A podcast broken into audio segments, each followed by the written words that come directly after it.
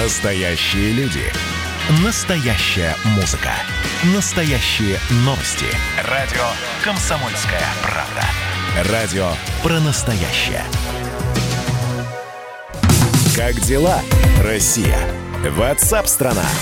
Ну а мы продолжаем следить, э, э, спрашивать экспертов их мнение о тех или иных новостях, событиях, которые происходят. В России предложили ввести новый сбор с продажи алкоголя и табака. И все это для развития здравоохранения. То есть эти деньги, полученные из дополнительного сбора, пойдут на развитие системы здравоохранения. Такое письмо члена Общественной палаты главы «Трезвой России» Султана Хамзаева направлено премьеру Михаилу Мишустину. Хамзаев заявил о необходимости взимать 30% с, при, с прибыли после уплаты всех необходимых налогов. Правда, конечную стоимость этих товаров может поменяться, конечная стоимость. Если этот налог, ну, даже вот сейчас обсуждать на уровне, а что будет, если примут его, ну, вряд ли табакопроизводители и производители алкогольной продукции захотят терять существенную прибыль. На прямой связи со студией руководитель аналитической группы «Алкоэксперт» Юрий Юдич. Юрий Михайлович, приветствую, здравствуйте.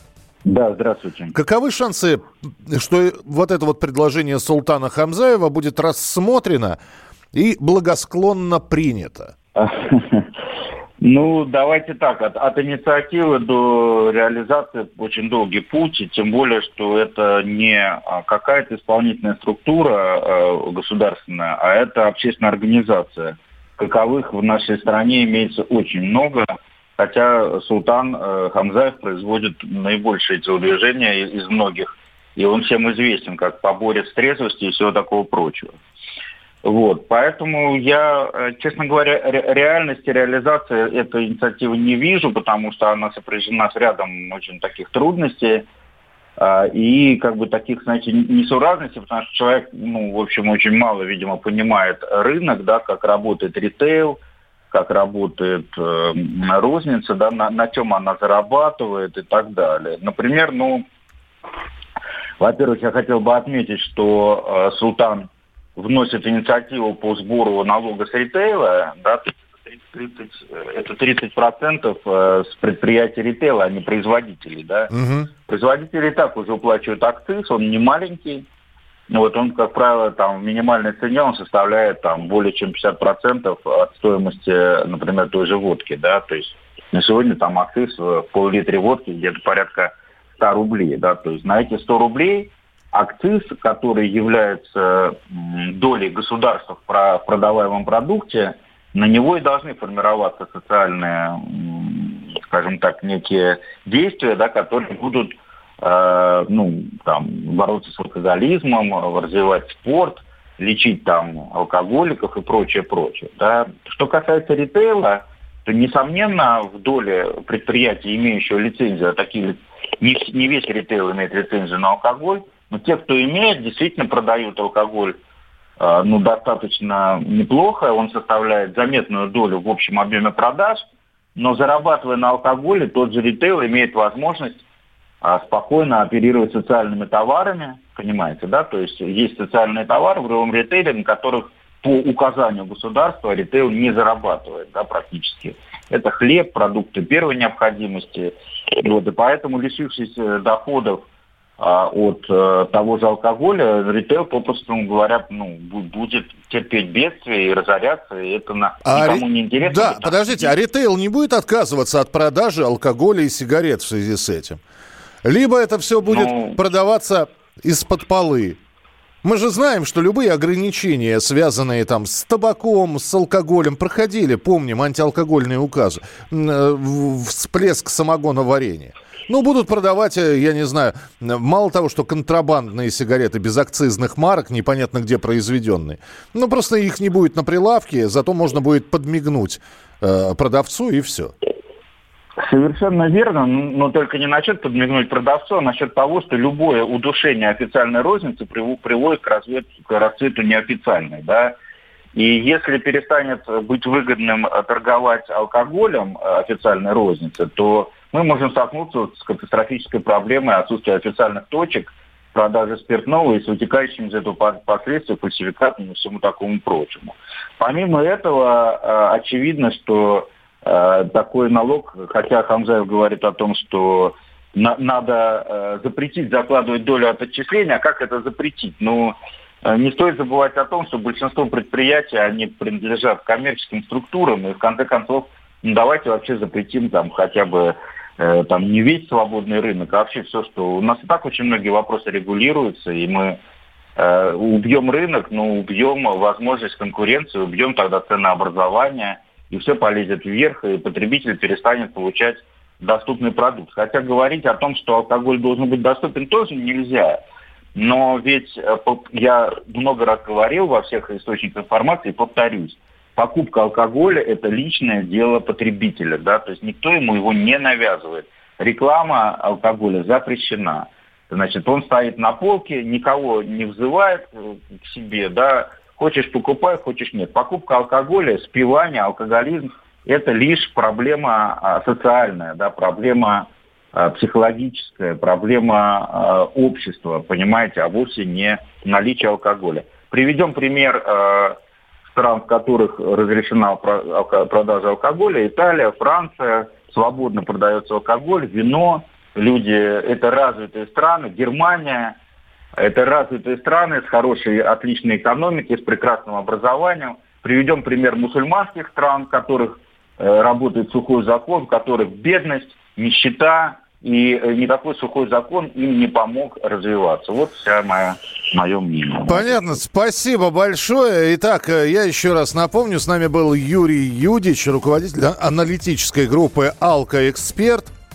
Я понимаю, э, еще раз, мы должны обязательно сказать, что э, табакокурение, э, вообще курение является вредом для здоровья. Чрезмерное употребление алкоголя вредит вашему здоровью. Мы ни в коем мере не пропагандируем а, вот эти вот направления человеческой жизнедеятельности. Нет. Но это есть. Э, люди и, и курят, и употребляют алкоголь. И вот оказывается, что можно на этом сделать новый сбор. Не знаю, насколько предложение Султана Хамзаева, главы «Трезвой России», которое он направил премьер-министру, оно, ну, во-первых, оно не первое. Давайте так. Кто-то говорит, что вообще все надо запретить. Кто-то говорит, что это государство должно монополизировать и держать монополию на табак и на спиртное. Ваше мнение? 8 9 6 7 200 ровно 9702. 8 9 6 7 200 ровно 9702. А мы продолжим через несколько минут. Оставайтесь с нами.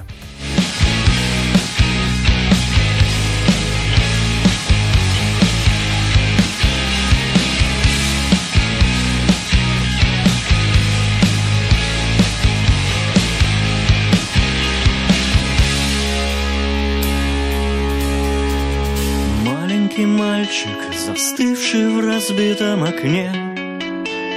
Что тебе снится, рев автоматов или тепло добрых маминых рук? Счастье кораблик, сгоревший в прицельном огне. Стены больницы, ложь автократов, знающих, как этот мир близорук наше естество и наше знамя. Век от века цвета одного. Мы поднимаем черный флаг за мир без войн, за мир без лжи, фальшивых сказок.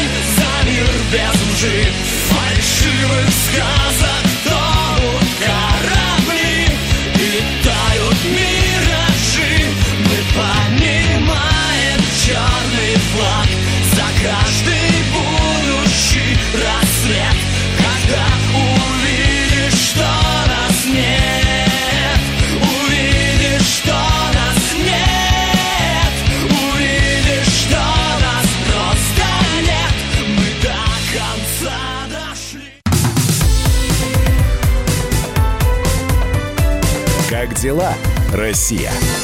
Ватсап-страна! Итак, друзья, мы продолжаем прямой эфир. И причем я не в одиночестве, уже с Валентином Алфимовым, ведущим утреннего эфира, создателем отцовского подкаста на радио «Комсомольская правда». Единственное, что у нас есть в стране от имени отцов по отношению к детям. Это Валентин Алфимов. А, нет, это мой подкаст. Правительство России сегодня рассмотрит вопрос выделения средств Минтруду из резервного фонда на ежемесячные выплаты на детей от 3 до 7 лет. Средства Министерства труда должно будет направить регионам, ну и принятие этого проекта позволит обеспечить софинансирование выплат всем с нуждающимся семьям с детьми. А между тем, наш корреспондент Наталья Варсегова подсчитала, в какую сумму обходятся дети. И пришла к выводу, что нуждающиеся у нас все. Потому что на отпрыска на одного уходит около 20% семейного бюджета. То есть человек, семья, ну, допустим, бюджет семьи, ну, возьмем 50 тысяч. Из них 10 на ребенка. Правда, вот здесь в нюансах хочется разобраться. А туда входит э, еда, или это только один... Слушай, я, честно говоря, не знаю, кто считал, потому что бюджет семьи, мне кажется, на 80% состоит из бюджета ребенка. Все остальное уже это мелочь. А вот Наталья Варсегова с нами на прямой связи. Наташ, привет. Добрый день. Добрый день. На что же уходят эти деньги? Ну, вообще, на самом деле, это был достаточно сложный для меня подсчет, э, когда мне поставили задачу посчитать, во сколько обходятся наши дети. Я сначала думала, ну как же вот посчитать? Ну, вроде бы можно очень простой вариант взять, там, допустим, алименты. Размер алиментов – это четверть зарплаты, э, э, четверть зарплаты алименщиков. Если мы возьмем, что средняя зарплата по России в 2019, в 2019 году была примерно 40-42 тысячи рублей, то ну, в общем, если четверть, то это где-то 10 тысяч рублей. За 18 лет натечет более 2 миллионов. Но мне эта сумма показалась маленькой. Так. Вроде, ну, 2-2,5 миллиона на ребенка. Даже вот исходя из того, что у меня 13 лет дочери, у меня, думаю, я уже, наверное, гораздо больше потратила, чем 2,5 миллиона. И тогда я решила вот просто взять и по, разбить Э, на определенные возрастные категории от нуля до года. Это одна категория, от года до трех вторая категория, потому что там э, определенная есть разница по питанию и так далее. Потом у нас уже идет от трех до семи лет, и дальше уже два подростковых периода от 7 до 11 и с 11 до 18 лет, что примерно вот ну так, можно как обобщить вот эти как раз возрастные категории, их можно каким-то образом обобщить. Наташа, вернусь к вопросу. На что на что? Ну, это одежда. Вот. А, одежда понятно, да. И теперь, да, и теперь на что? Во-первых, одежда, во-вторых, еда. Для каждой из этих возрастных категорий есть определенный, э, есть разница в питании. Мы знаем, что младенцу годовалому совсем другое питание требуется, нежели ребенку 11 лет. Потом обязательно игрушки, книжки, э, мебель мы обставляем детские, да, по крайней мере, раз обязательно один раз мы еще и меняем мебель в детской, когда ребенок идет в школу. Это обязательно различные секции, кружки, школы раннего развития, это самокаты, велосипеды, ролики, это электронные гаджеты, планшет, для дошкольника, например, когда он там что-то еще смотрит на нем и так далее, или, или для ребенка, ученика начальных классов. И, например, уже сотовый телефон, хороший сотовый телефон ребенка, начиная с 14 лет, мы уже знаем, что как бы ему хочется иметь какие-то хорошие, дорогие телефоны. А, обязательно я считала путешествия, но я брала в среднем, допустим, мы летаем, мы среднего достатка семья, и мы летаем раз в год отдохнуть в Турцию на две недели. Я не считала, конечно, полностью весь отдых на ребенка, но я брала хотя бы перелет туда и обратно угу. на одного ребенка. Сколько в итоге вот. у тебя вышло, вот если я про цифирь сейчас спрошу, общая цифра? Общая цифра получилась немаленькая. Это, это больше 8,5 миллионов, больше 8,5 миллионов рублей. Это, это, подожди, за какой период? А это, полностью от 0 до 18 лет. От 0 до 18... А, ну, ты сама предлагаешь поделить на 18, а потом, Да, да. а потом еще раз на 12, чтобы месячные выплаты узнать. Чтобы месячные, да, выплаты Ну- узнать. Потому что, но для каждой вообще категории, конечно, своя, свои месячные выплаты, потому что там по-разному совсем. 8 700 получилось, 8 700 миллионов рублей. Понятно. Спа- так. Спасибо, Наташ. Я так чувствую, что об этом можно прочитать на сайте «Комсомольской правды». Там подробная раскладка, кто сколько... Слушайте, вы можете сейчас, уважаемые слушатели, обращаюсь к вам, из разных регионов, с разным уровнем дохода, э, мамы, которые воспитывают ребенка в одиночестве, э, или отцы многодетных семей, как Валентин Алфимов. Сколько у вас на одного вашего под- подрастающего, значит, отпрыска приходится, ну, примерно в месяц? И э, самое главное, регион отметьте и э, напишите сумму. 8 9 6 7 200 ровно 9702. Пусть это будет, э, пусть многие будут считать, что это такой некий утилитарный подход, как у Наташи. Я, честно говоря, тоже никогда в жизни даже не пытался посчитать вот именно так. Так, в месяц на тебя, засранец маленький, я трачу вот столько, вот столько, вот столько денег. Вот, но я э, преклоняюсь перед э, Натальей Варсеговой, нашим корреспондентом, которая подсчитала все это очень кропотливый труд, она большая молодец. Ты знаешь, у нас, а- смотри, общая сумма получилась 8700. Да, Вот. 8700. 8700 это такая, это не очень большая двушка на окраине Москвы. 8 миллионов 700 тысяч, да. Ну да, это где-то вот такая не очень большая двушка с, с плохеньким бабушкиным ремонтом на окраине Москвы. Но самое интересное, что если у вас не будет детей, вы эту сумму не накопите. Никогда в жизни. Вы не, не вот, э, вы не сможете сэкономить эту сумму, потому что у вас, вот у меня нет детей, я ее, э, я буду все эти деньги откладывать. Нет, никогда.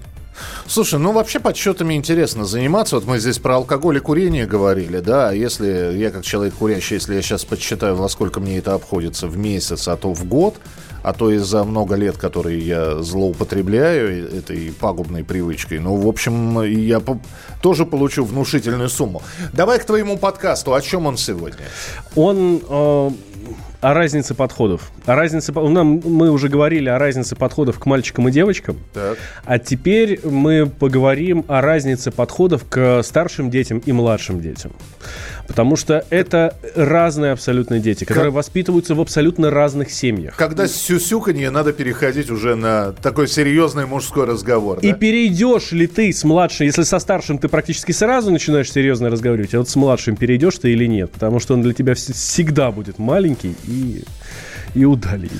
Итак, свежий подкаст э, Валентина Алфимова прямо сейчас в эфире. Архив подкастов на сайте radiokp.ru. Заходите, слушайте, читайте, э, комментируйте, оставляйте свои сообщения.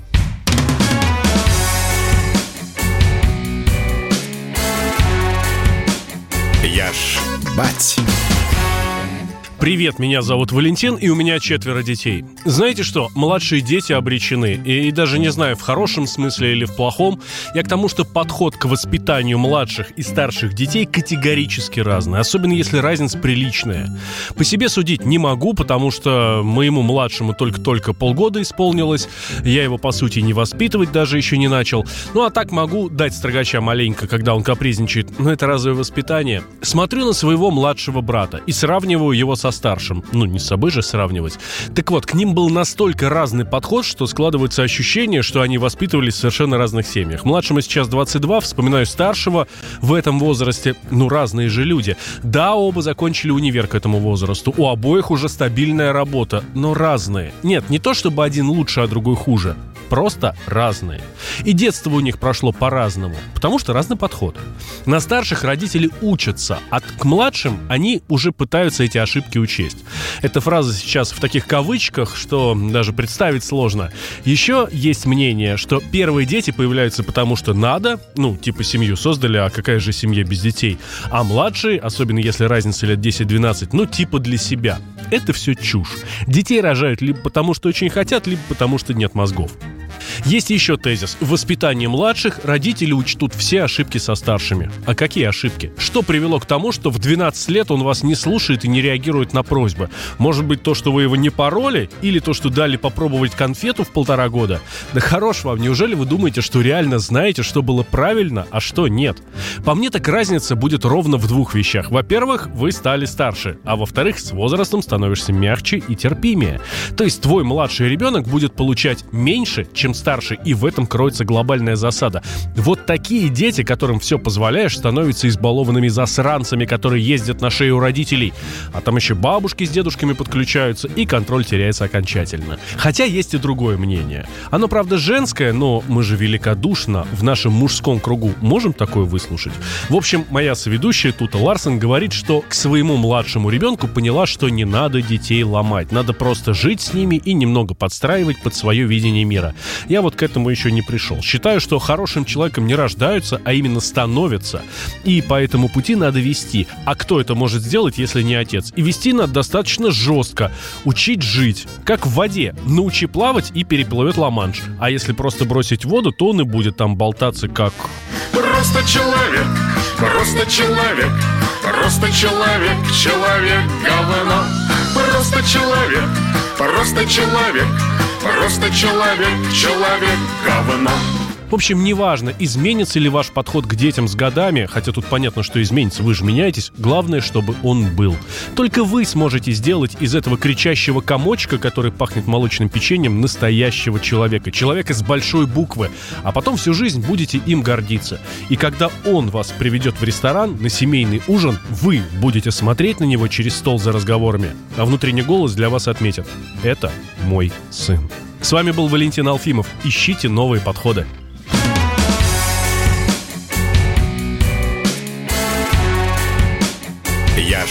Ж бать.